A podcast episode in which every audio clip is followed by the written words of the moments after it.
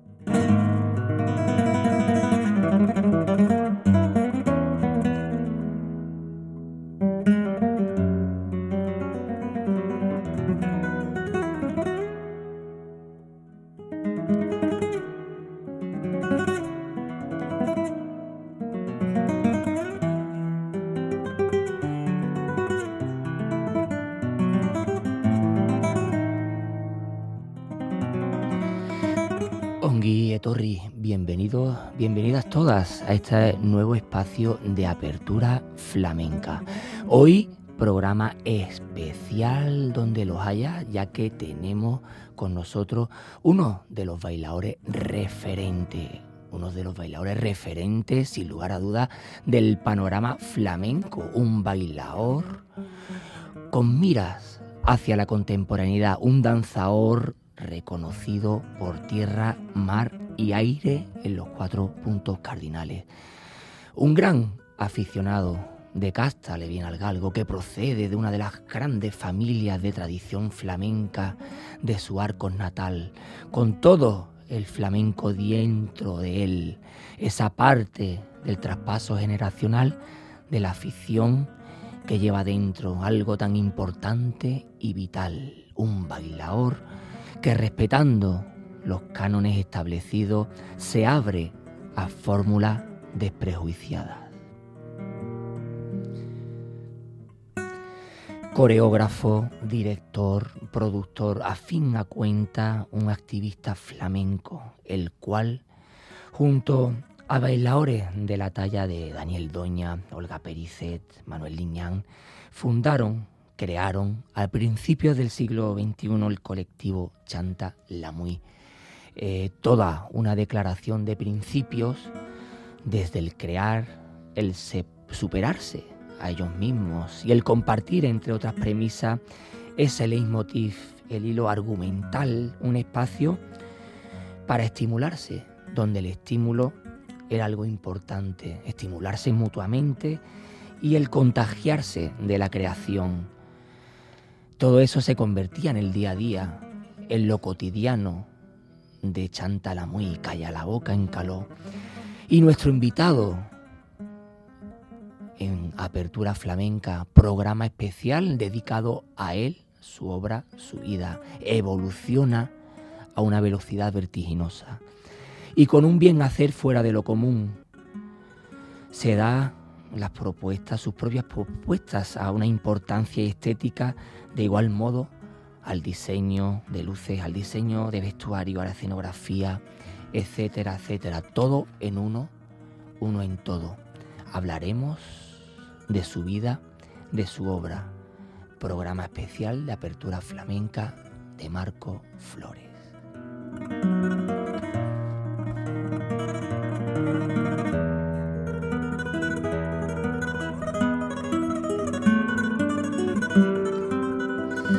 Marco, bienvenido, Onguietorri.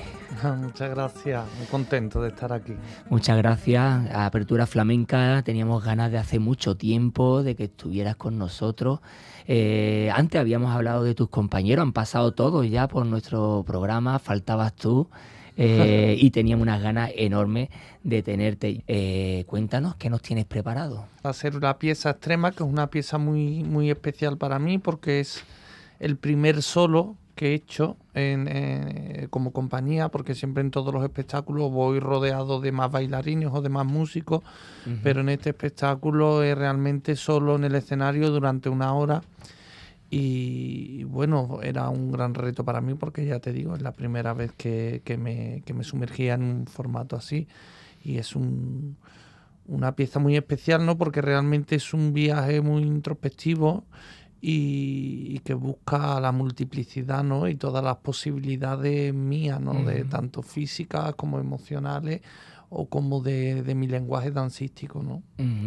¿Ha habido una madurez en el proceso creativo de Marco eh, en, en esta propuesta?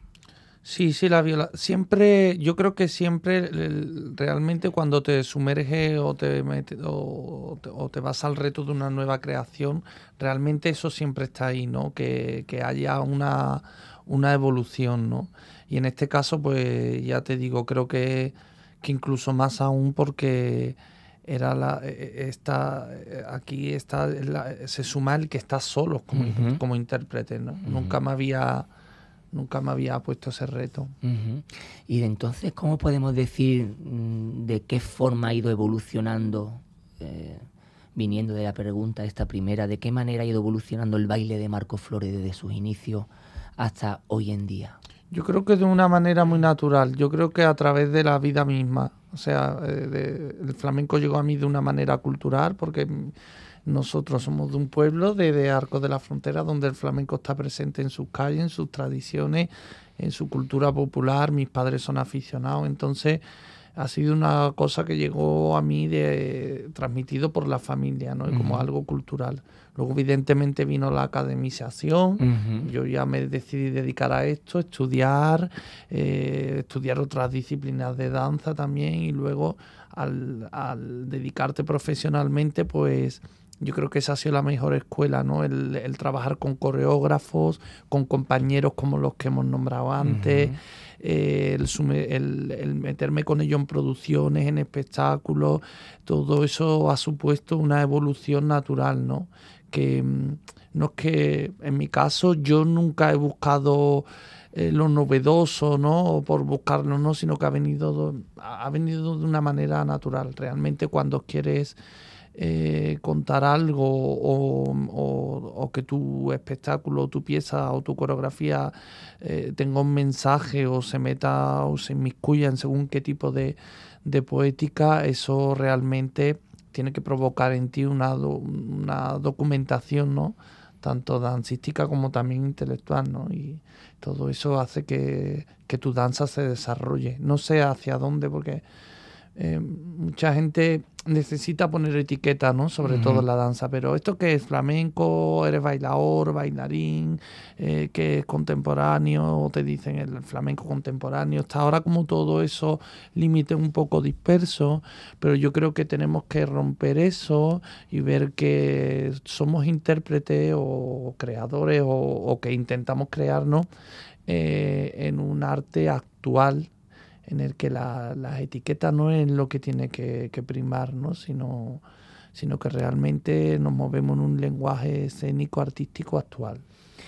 ¿Tú eres de la opinión, como pasa en el jazz, que dentro del propio jazz, de la música, hay diferentes corrientes, el bebop, el free jazz, eh, el jazz escandinavo? Eh, ¿Tú crees que en el flamenco debería, con toda la evolución que ha habido en el flamenco, con todas las categorías que podemos ver dentro del flamenco, ¿tú crees que solo también para que el público sepa eh, a qué tipo de flamenco va, eh, va a haber. ¿Tú crees que debería de cada tipo de flamenco llamarse de una categoría diferente o tú lo englobas todo? Flamenco es todo y punto.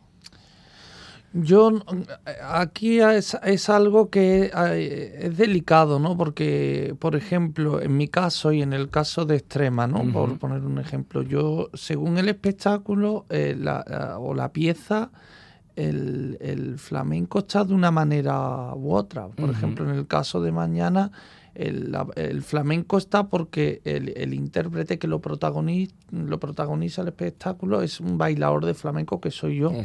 Y que mis herramientas y mi cuerpo dancístico es, de, bailador de flamenco. Yo no soy bailarín de contemporáneo ni de danza clásica. Sí que, que que estudio, me meto en cursos y, porque me gusta contaminarme de su danza y aprender sus herramientas de composición o de movimiento, pero, pero yo soy un bailador, yo soy un bailador, aunque mis formas o de esto se, se vayan a, se vayan a otros campos o huelan a otras disciplinas, pero, pero yo vengo del, del, baile flamenco. Sin embargo, la composición del espectáculo de mañana, em, por ejemplo, en el caso musical, solamente hay dos piezas de flamenco. Solamente hay una bulería de Jesús Torres y, los, y los peregrinitos de, de, Paco de Lucía, ¿no? que lo interpreta Paco de Lucía. Todo lo demás son espacios sonoros, eh, o son, yo qué sé, o son. está eh, Bach también, está Granado, o sea. Entonces, claro, la palabra flamenco, alguien que. Que, que, diga, voy a ver un espectáculo de flamenco, oye, también tiene que estar abierto ¿no? a que, a que, pues sí, que, lo, protagoniza un bailador de flamenco, pero también hay muchas más cosas. Hay otros espectáculos míos, como el que acabamos de estrenar, que su base sólidamente son palos del flamenco, el que hemos hecho un preestreno en Cádiz, que es Rayuela con David Lago y Alfredo Lago, y su composición al 90% son, eh, son palos de flamenco. Entonces con esto yo creo que lo que eh, lo, ideal es que los programas lo expliquen bien en los teatros y, que, y que el, público entienda esto bien, ¿no? Cuando un espectáculo está compuesto 100% de flamenco, cuando es un bailador o un intérprete de flamenco que hace otro tipo de, de, trabajo o presenta otro tipo de, de obra, ¿no? Antes de continuar, vamos a poner, eh, vamos a hacer una selección de música que inspira a Marco Flores, referentes cantadores, cantadoras, eh, referentes tocadores también, eh, que en la vida de Marco Flores pues la ha influenciado. Y antes de seguir con las sabias palabras de nuestro invitado en este programa especial de apertura flamenca en Radio Euskadi y Radio Vitoria, el compendio de ITV, vuestro espacio netamente flamenco y que aquí doy el perdón por la voz de Paco Toronjo que tengo aguardentosa, que parece que me he tomado un cazalla a palo seco, perdonar, pero eh, vamos a escuchar la gran voz de la gran paquera. Ahí en nada.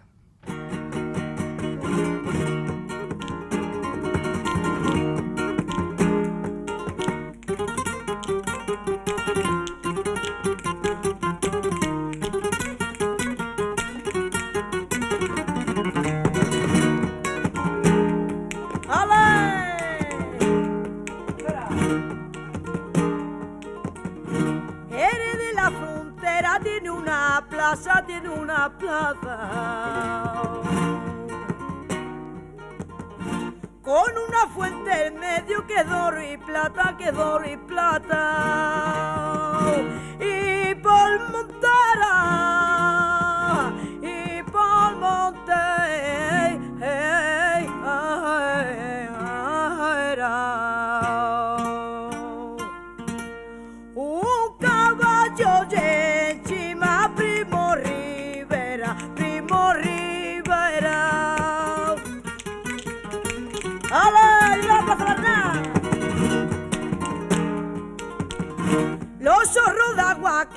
que me la baña, que me la baña. Reparte su salero por toda España, por toda España. Cariño mío.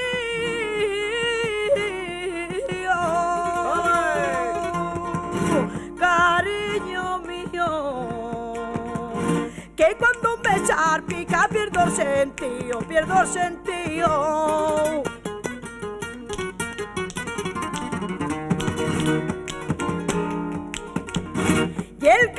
De bronce de su hidalguía, de su hidalguía. Parece que camina por bulería, por bulería.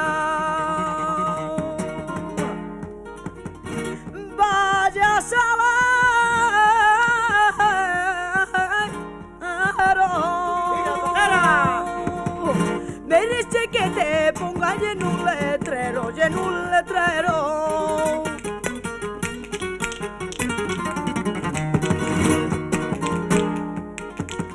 Siempre te llevo adentro del alma mía, del alma mía. Tú eres lo más bonito de Andalucía, de Andalucía. Y lo Te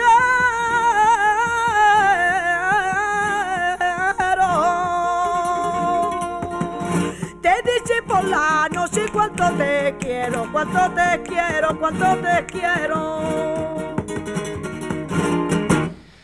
Gran paquera de Jerez con parrilla, dos pilares importantes para entender el flamenco de ayer y de hoy. Seguimos con Marco Flores, programa especial en Apertura Flamenca. Lo tenemos en los estudios de Radio Euskadi en Bilbao. Eh, Marco, antes habíamos hablado de, aparte de tu obra, de lo que estás haciendo, de la contemporaneización del flamenco. ¿De qué manera se enriquece el flamenco con la danza contemporánea? Yo creo que el, que el, que el flamenco es una es un arte viva, forma parte de lo que se conocen como, como, como las artes vivas, porque, eh, porque, porque es un arte relativamente nuevo, que pues que eh, se, eh, está como en los 200 años ahí, pero es un arte que siempre ha estado eh, contaminándose de la, de la cultura o del momento sociocultural político que ha estado viviendo en cada, en cada época y lo sigue haciendo, no es un no es un arte de, de vitrina, ¿no? Como yo digo, ¿no? Que no se puede tocar, que no puede avanzar, ¿no? Es un arte que, que, que va, va, va, contaminándose con lo que va pasando día a día. Y ahora pues lo sigue haciendo, lo sigue haciendo con la música y con todo el resto de arte, de arte, con las artes plásticas, artes visuales y claro, la, la danza es una de ellas y los bailarines, pues claro, estamos comunicándonos entre todos, bailarines, bailadores y, y no somos, esto no viene pasando de ahora, como Eso repito, es. ¿no? Porque ya, ya lo hacía Pilar López, ya lo, ten- lo hizo el gran genio Antonio el Bailarín. Antonio Gades, ya estas cosas y esta sinergia entre bailarines vienen pasando ya desde, desde hace muchos años.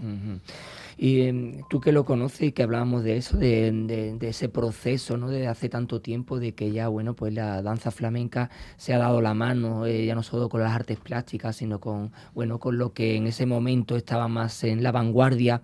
Ese proceso de, em, en el que el flamenco se ha contemporanizado, eh, ¿crees eh, que es señal de que el flamenco, como bien dice, es un arte vivo, es un arte en constante evolución. ¿Tú crees que eso eh, tiene un tope o crees que eh, no tiene fondo? El flamenco eh, es, un, es un arte que, que cada vez tiene más donde indagar. Yo creo que no tiene fondo porque es un arte donde, eh, por ejemplo, en el caso del baile flamenco, ¿no? La danza es que desde, desde que empezamos a bailar, desde que, desde que éramos primitivos hasta, hasta ahora siempre hemos estado bailando y esa danza es presente, es parte de, nosotros y va cambiando y en el, en el flamenco pasa igual. No creo que haya ninguna pared. Lo que sí que tiene que haber, que creo que es importante, es el conocimiento de la base, porque eh, el arte y sobre todo el arte que ya tiene un recorrido, evidentemente, pues tienes que conocer la base, estudiarla, es como, no sé, quien estudia historia, ¿no? Pues tiene que conocer la historia entera, ¿no? No empiezas a estudiar a partir del de la historia del siglo XX nada más, ¿no? Entonces con, con el flamenco y con el arte tiene que pasar igual. Otra cosa es que yo desde otra disciplina haga una obra inspirada en este caso en el flamenco, ¿no? Pues entonces sí, pero si quieres eh, quieres trabajar sobre el flamenco como flamenco y tal y cual y realmente mostrar tu aportación o lo que tú entiendes como tu evolución personal de eso, eh, tienes que haberlo estudiado y vivirlo en su forma clásica. ¿Y por qué crees, Marco, que eh, los bailadores eh, dentro de la danza flamenca sois los que vais más a la, a la vanguardia comparado con lo del con el cante y con el toque? Pues sois los que más arriesgáis, sois los que más apostáis por nuevas formas de entender el arte. ¿Por qué crees que sois vosotros los bailadores? Yo creo que ahora, gracias a Dios, estamos en un momento bueno en que también los cantadores y los guitarristas están Mm. en esa en esa corriente, en Pero esa gracias a búsqueda. vosotros casi, pero ¿no? sí, sí, totalmente estoy de acuerdo contigo, que es quien ha puesto eso ahí ha sido los bailadores o la danza, pero yo creo que pasa en general que la danza va por delante en muchas cosas, lo que pasa que la danza es un arte muy avanzado, arriesgado, eh, que siempre busca, eh, que tiene riesgo, que tiene compromiso y sin prejuicios sin prejuicio. Y es una danza que intuitivamente es un arte que intuitivamente te lleva te lleva a eso, ¿no? Pasa que la, la, danza en España siempre decimos lo mismo, ¿no? No hay que regodearse en eso, pero sí que es verdad que es la gran maltratada cuando debería de ser muy cuidada porque es punta de lanza de todas formas, en tu, en tu obra, en tu arte, en tu baile, eh, no, eh, por decirlo de alguna forma, no te, no te abres eh, a nivel de la vanguardia concretamente dicho y la contemporaneiza, sino que tú respetas tanto la base que desde a partir de ahí vas construyendo hacia otras maneras de entender. Pero tú a ti mismo, Marco, eh, como que te chirría un poco el oído cuando te dices que eres eh, un bailador donde eres exclusivamente contemporáneo, ¿no? Claro, yo creo que mm. realmente si yo valorando en mi caso es lo que te decía antes, no todo viene de manera natural. Yo vengo de de haber recibido el flamenco de una manera cultural, de haberlo, como decimos nosotros, mamado de una manera muy clásica. Entonces lo otro ha venido porque, porque vivo en el siglo XXI, porque me he ido a vivir a una gran ciudad, porque eh, me he rodeado con otras personas, porque vivo otro presente. Entonces eso eh, ha generado en mi... En mi en mi código flamenco o artístico, pues, mm, pues no, no, variaciones, sino nuevas informaciones que tú las vas, las vas añadiendo a, a tu arte. A mí, por ejemplo, yo no creo en corrientes, no creo en... no me gusta, ¿no? Porque ahora está la cosa por aquí, pues tiro... Yo creo que en mi caso es de una manera natural, es de una forma natural. De hecho, yo ahora mismo, mañana hago, estoy con Extrema, que es una pieza, yo creo que de las que, todas las que he hecho, es la que más realmente visita espacios que no sé cómo denominarlos, pero que son los más extremos. Eh, y de ahí paso, vengo de hacer otra que es totalmente clásica, o sea, de un flamenco muchísimo más clásico. O también hace poco he hecho una colaboración, tengo otro espectáculo con música barroca, con un clavicenista, Ignacio Prego, un gran clavicenista. y, o te podemos ver en el Corral de la Morería. O me ves en el Corral de la Morería, exacto. Y a la mañana siguiente me voy a tomar una clase de contemporáneo. ¿Sabe? Creo que, que, es de una manera normal. Creo que los artistas del siglo XXI somos tenemos que ir por ahí. Yo siempre cuando me dicen ¿Qué le diría a los jóvenes? Pues siempre les digo que sean, que vivan el arte eh, a su manera y con su vivencia personal, ¿no? Que no intenten copiar ninguna corriente ni sumarse a ninguna corriente, sino que vivan la, suya propia de lo que se vayan impregnando, de lo que, de lo que le pase cada día y, de por lo que su carrera de manera natural le vaya llevando, porque la yo siempre digo que las corrientes pueden ser muy peligrosas a veces. ¿Y dónde te sientes más cómodo? Porque tenemos que reconocer, bueno, pues que Marco Flores eh, hace coreografía, eh, también bueno, dirige, eh, aparte de, por supuesto, de bailar, produce. ¿Dónde te sientes más cómodo, Marco? Por supuesto, bailando, pero bueno, aparte, me, me, imagino, ¿dónde te sientes más a gusto? ¿En qué campo? Depende mucho del, mm. del, momento, ¿no? Sí, sí que realmente a veces estos cambios, que a veces que, que, de tantos registros, de tantas cosas, a veces pueden ser turbulentos para ti o crear inestabilidad. A veces, otras veces no, me gustan y, y son como una motivación, ¿no? Entonces, pero realmente va cambiando. A mí mm, siempre he tenido una cosa que siempre me ha gustado y que me ha buscado, que, que me define y que me gusta es la coreografía, ¿no? Pero la coreografía en plan de... Mm, me gusta trabajar con mucha gente, me gusta el equipo creativo y me gusta estar rodeado de bailarines, tanto como la composición como, eh, y en la interpretación también. Pasa que realmente el, problema que lleva esto, ¿cuál es el problema del que volvemos siempre? Que es eh, económicamente muchísimo más inaccesible. Claro, Y ahí está, tenemos ese hándicap por desgracia, pero yo a lo largo de mi carrera he tenido producciones de mucha gente, como ha sido Laberíntica, eh, espectáculos como de flamenca, entrar al juego, o en el caso de los que hice anteriormente de forma mi compañía como Chantalamuy, que hacíamos programaciones de varios intérpretes, y realmente ahí es donde, donde más cómodo me, siento y lo, y lo, que más me gusta. De hecho, hay yo tengo proyectos ahí, ¿no? Que, que me gustaría llevarlos a cabo y son de gran formato. Lo que pasa que ya, ya te, es lo que te digo, ¿no? Que como productor, que tú te lo produces solo, te lo claro. y te lo comes solo. Tienes que tener cuidado porque, claro, es una son aventuras a veces un poco kamikazes. Sí, y, o sea, pero te sientes em, con las ganas de meterte en el gran formato. ¿Tú lo ves, te, estás como una necesidad vital de hacerlo? Sí, sí, ahora sí. De hecho, ya te digo que hay un proyecto ahí que sí que, que, bueno, lo veo a largo plazo, pero sí, sí, es mi máxima prioridad ahora, el siguiente. Lo vamos a ver pronto seguro con muchos de los colaboradores que, bueno, que el gran Marco sabe bien elegir y uno de ellos, pues, en una de las, de la última producción que presentó en Cádiz, eh, Rayuela, eh, con el gran Paco Sánchez detrás, ¿no? Eh, Paco López. Paco López, perdón, Paco López, Paco López. y bueno, vamos a escuchar al gran David Lago, la voz de David Lago.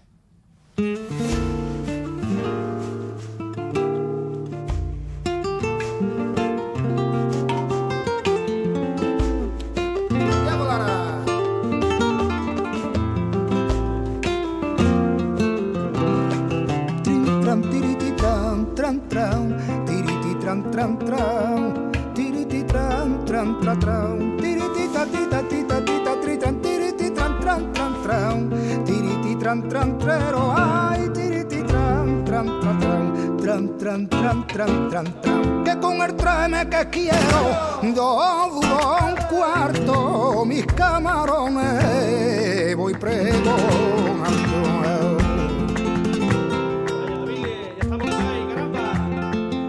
camarón que en gloria esté.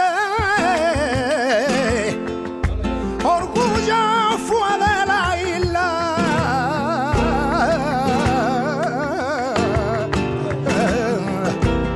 Camarón que en gloria esté. Y en Cai nació la perla, Pericón y Aurelio Segue. En Cai nació la perla. Pericón, Pericón y Aurelio Selle será levante de la caleta, será que en Cai nació la esencia, nació la esencia.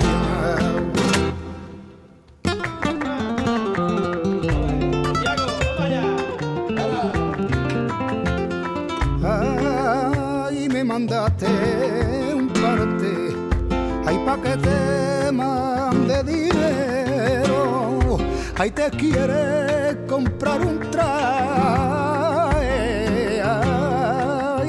sabe cómo me gusta, de terciopelo negro y pa' cagar huevo con tus ojos y tu pelito negro, ay Dios mío, ay mira qué pelo tu pelito negro yo contaba los días del calendario, correo te mandaba casi a diario, el día que no te veo se más eterno y hasta mi barca prima y se pone triste, te de menos.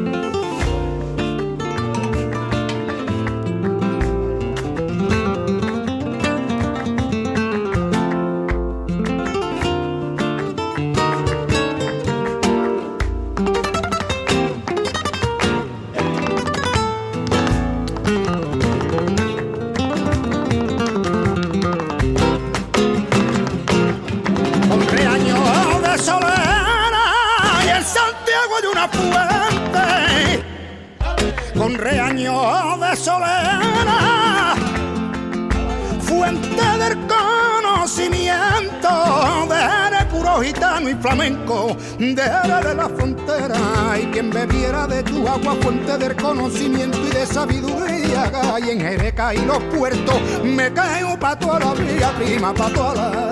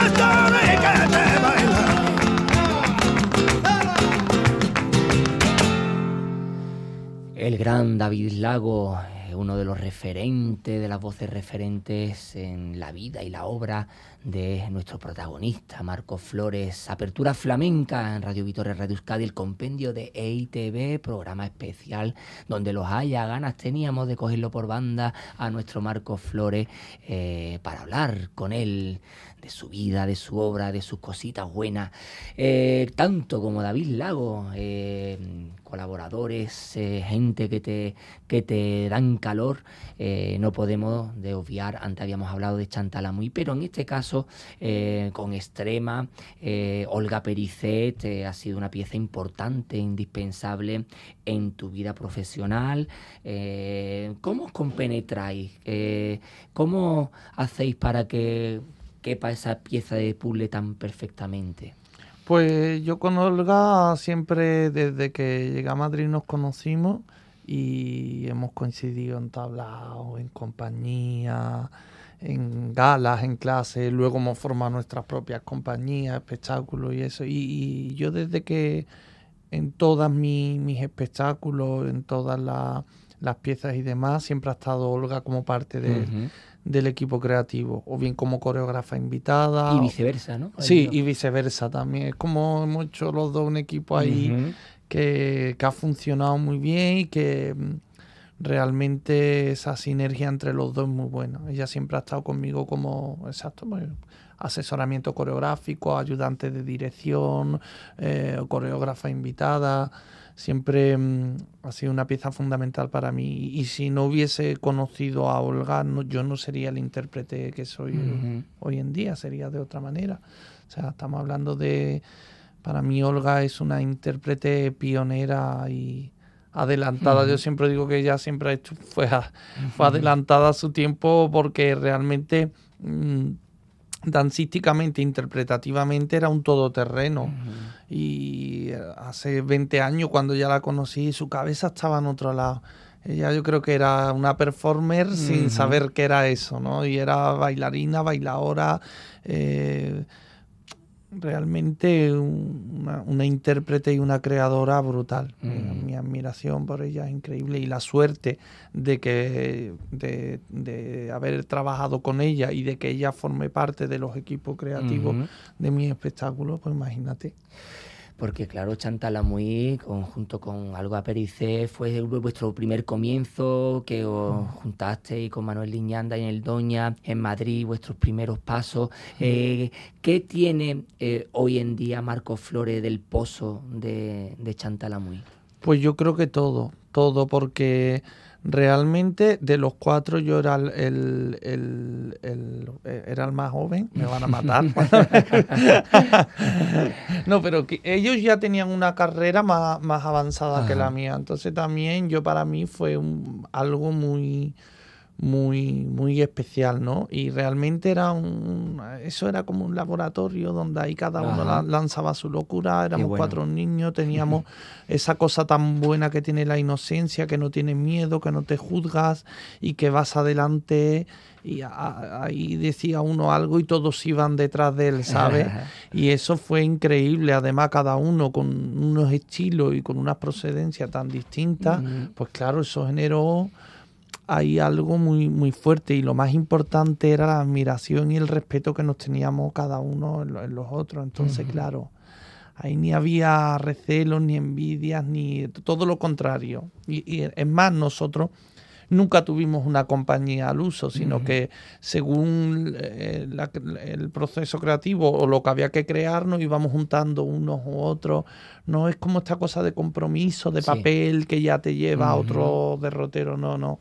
Eso era todo ilusión y fuerza por explorar una unos territorios que en aquellos momentos, pues bueno, pues era, era como muy personal. ¿eh? No me gusta decir ni novedoso ni que no estaba hecho, era como algo muy personal y cabecera muy punky también, pero, pero, pero muy fresco, ¿no? Muy fresco, muy fresco, Y claro, todo eso está en mí está tatuadísimo, vamos. Algo muy importante. Eh, resulta también que, mm, que bueno, eh, desde que comenzaste, Marco Flores, eh, bueno, decir eh, también y hacerlo ver a los, a los, oyentes de Apertura Flamenca que antes habíamos comentado de tu familia, de la familia Flores en Arco de la Frontera, la importancia de esa familia, eh, de la familia Flores como compañía, como grupo familiar, eh, donde precisamente en un principio tú no ibas a ser el bailador de la familia, ¿no? Era, estaba como compartimentado, tu hermano iba a ser el bailador, tú ibas iba por el tema del toque, eh, ¿cómo, ¿cómo, rompiste con para decir el baile desde, desde, ese momento decir no el baile es lo que yo quiero y aquí es lo que yo quiero apostar no pues mi casa, exacto como tú dices, el flamenco estaba ahí, mis padres grandes aficionados y tenían, yo ya cuando desde pequeño tengo recuerdos de mi hermano Titi Esmeralda bailando, entonces ellos ya tenían el cuadro hecho, que venía Gonzalo de Jerez, Miguel Chamizo, Marcelo, mi primo Marcelo cantaba también mi padre, mi... entonces claro, cuando yo ya crecí, pues bueno, pues este va a ser guitarrista.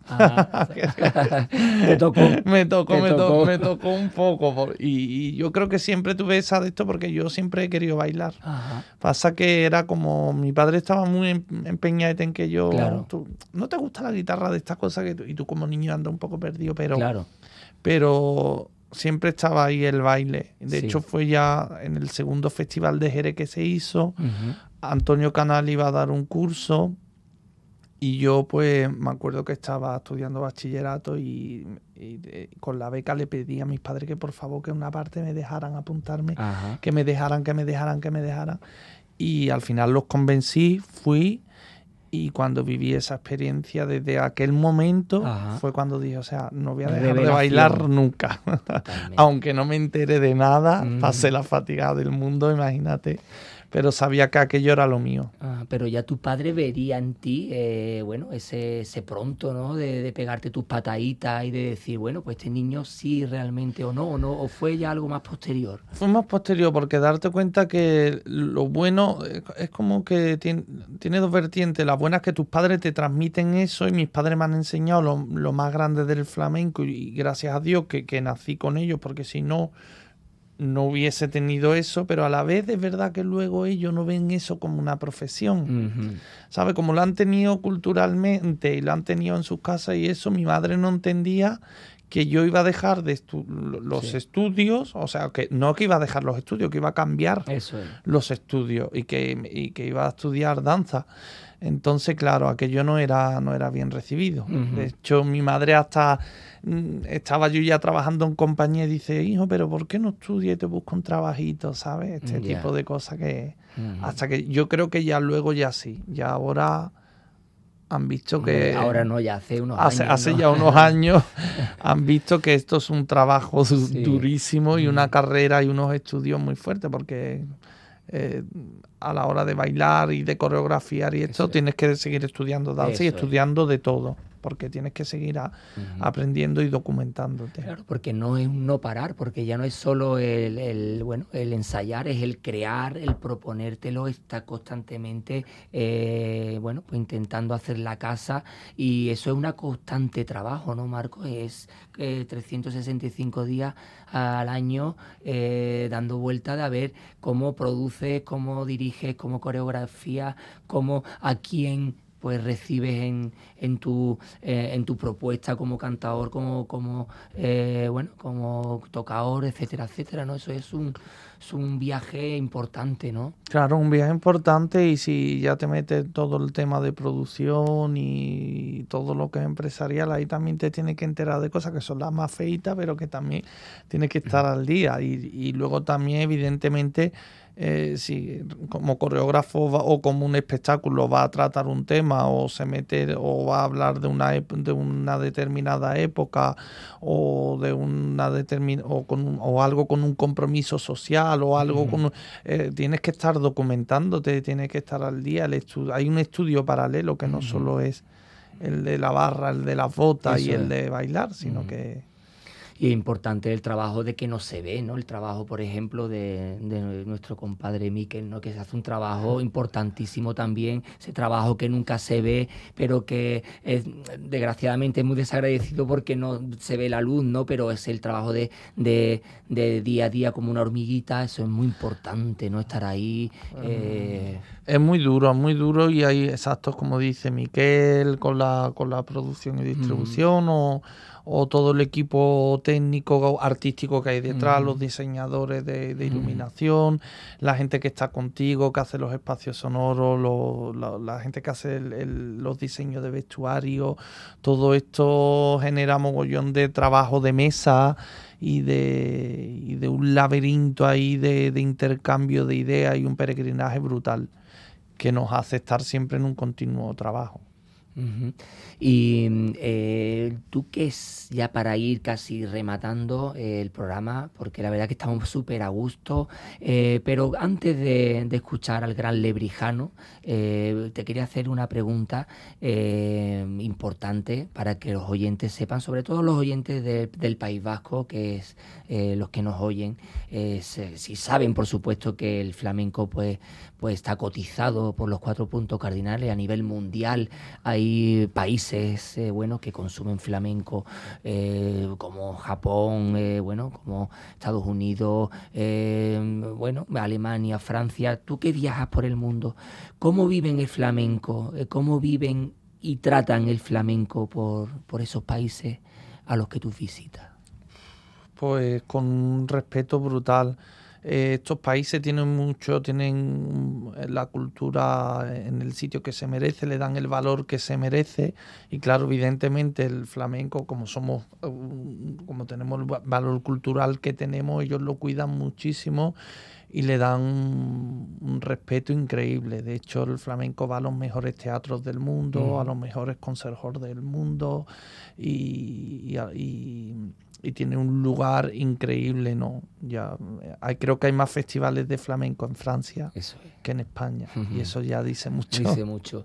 Y aquí lo tenemos cerca, Nîmes, Mont de Marsan, uno de los más importantes, lo tenemos muy cerquita aquí eh, del país de los vascos eh, y como hemos dicho, eh, vamos a escuchar otro de los referentes, de los cantadores referentes de Marcos Flores en este programa especial de apertura flamenca que tenemos para este gran artista, gran bailador gran director, gran coreógrafo, gran persona, Lebriano. Vámonos que nos vamos.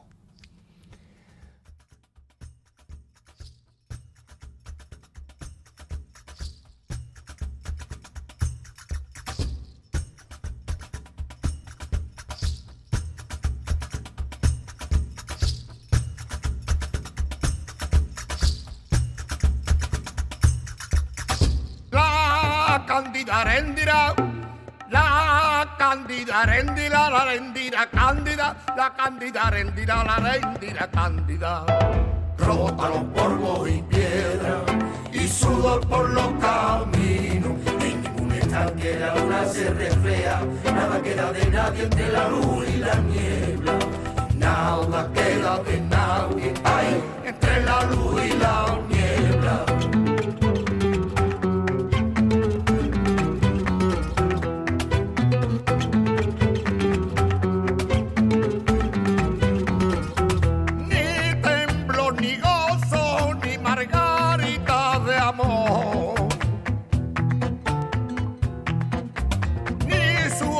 caricia, castidad de amor y nube.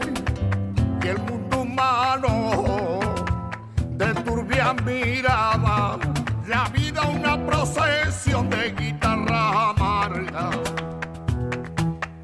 La candida rendira, la candida rendira, la rendira cándida, la candida rendira, la rendira cándida.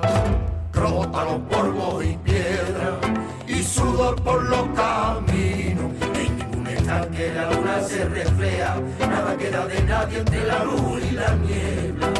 Nada queda de nadie hay entre la luz y la niebla. Mientras nubes blancas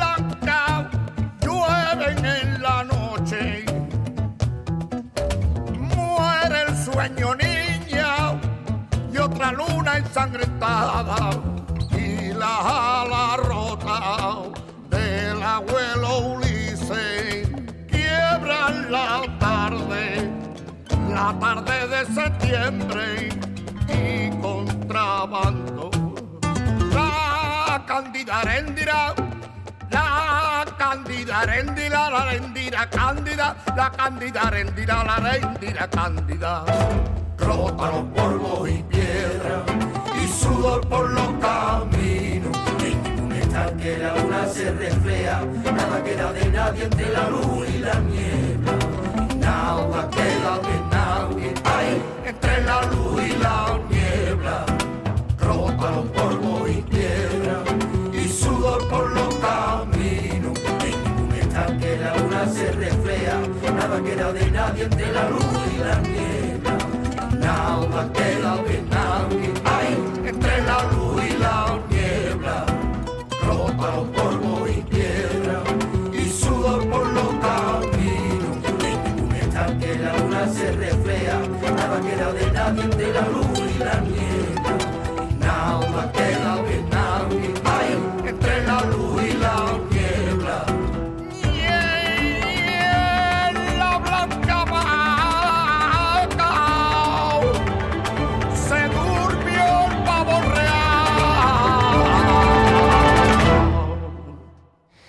Increíble, el gran tío Juan, el lebrijano, casi nada, Juan Peña, uno de los referentes totales. Ahora hablará, hablábamos fuera de micro de la importancia de Lebrija, de su arte y, y el lebrijano, lo que te ha influenciado a ti también, ¿no? Claro, hombre, yo creo que, que, que Lebrija nos ha, influ- nos ha influenciado a es. todos, ¿no? Porque, vamos, referente obligatorio y, y, y, y que artista, ¿no? Que cantador, eh, que ha creado una escuela, que ha creado una escuela y además una persona que ya, ya, ya creaba, ya evolucionaba, ¿no? Ya tenía él un compromiso con un verdadero artista, porque él eh, realmente tenía su cante de raíz clásico, pero además tenía el compromiso con contar algo, ¿no? Y con. Un maestro. Un maestro un totalmente.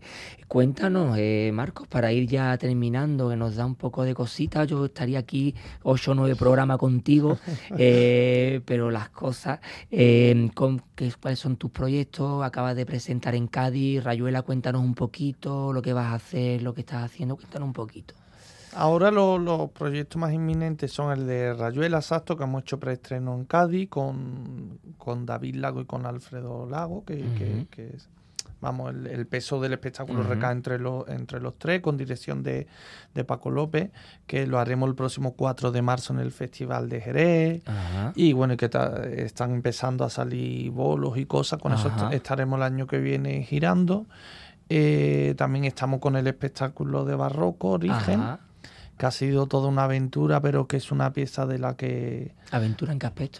Es una aventura porque, o sea, realmente la, la- la música barroca y clásica, eh, nosotros los bailadores al visitarlo, mm, aparte de como bailarines, tú también eres un instrumento más. Los bailadores zapateamos y no puedes, es algo muy exquisito que tú no puedes invadir de cualquier manera, Claro, sino que tiene tienes que ser muy sutil, ¿no? Tienes que, exacto, acompañarle y darle lo que es. O sea, que ha Mm. sido un trabajo muy, muy, muy duro para Pero mí. enriquecedor a la vez. Muy, en- muy enriquecedor, muy enriquecedor y a la vez una prueba más de que la, de que, de que el flamenco se puede comunicar, ¿no? Y con, con, con otras disciplinas artísticas, ¿no?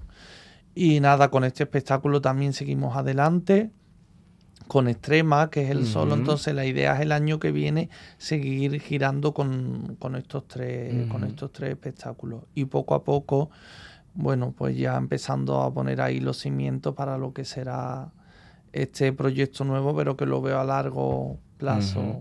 No sé si qui- lo veo como quizá de aquí a dos años así, pero porque es un, esta pieza va a implicar bastante documentación y también dramaturgia, dirección de escena y demás, y Ujú. entonces pues poquito a poco. Y, como, y Madrid como epicentro, ¿no? Que, que es donde de alguna forma es eh, vuestro, donde empezáis a, de ahí, ¿no? empezáis a crear, a moveros y demás. Pues Apertura Flamenca, este programa especial, especialísimo donde los haya, porque la verdad es que teníamos muchas ganas de que Marco Flores eh, viniera a, este espacio netamente flamenco, a este rinconcito dentro del País Vasco, que bueno, que damos lo mejor que podemos eh, para el flamenco, la afición y todos aquellos que quieran escucharnos. Marco Flores, especial en Apertura Flamenca. Y es que ricasco, Marco Flores, gracias. Gracias. Y, y- y ya sabes que aquí tienes tu casa, que cuando quieras, pues volvemos a encontrarnos. Perfecto.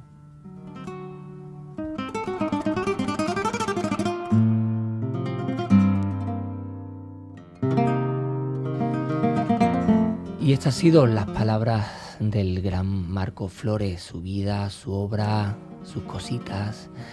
En fin, a fin y a cuenta, contarnos el día a día de uno de los referentes, sin lugar a duda, del baile flamenco con tintes de apertura, con tintes de contemporaneidad, pero respetando los cánones, sin lugar a duda, las fuentes originarias, lo atávico.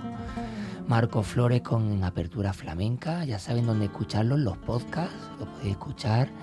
Y también eh, deciros que eh, tenemos una programación muy importante que vendrá el ciclo del norte y que lo presentaremos. Es que ricasco, agur.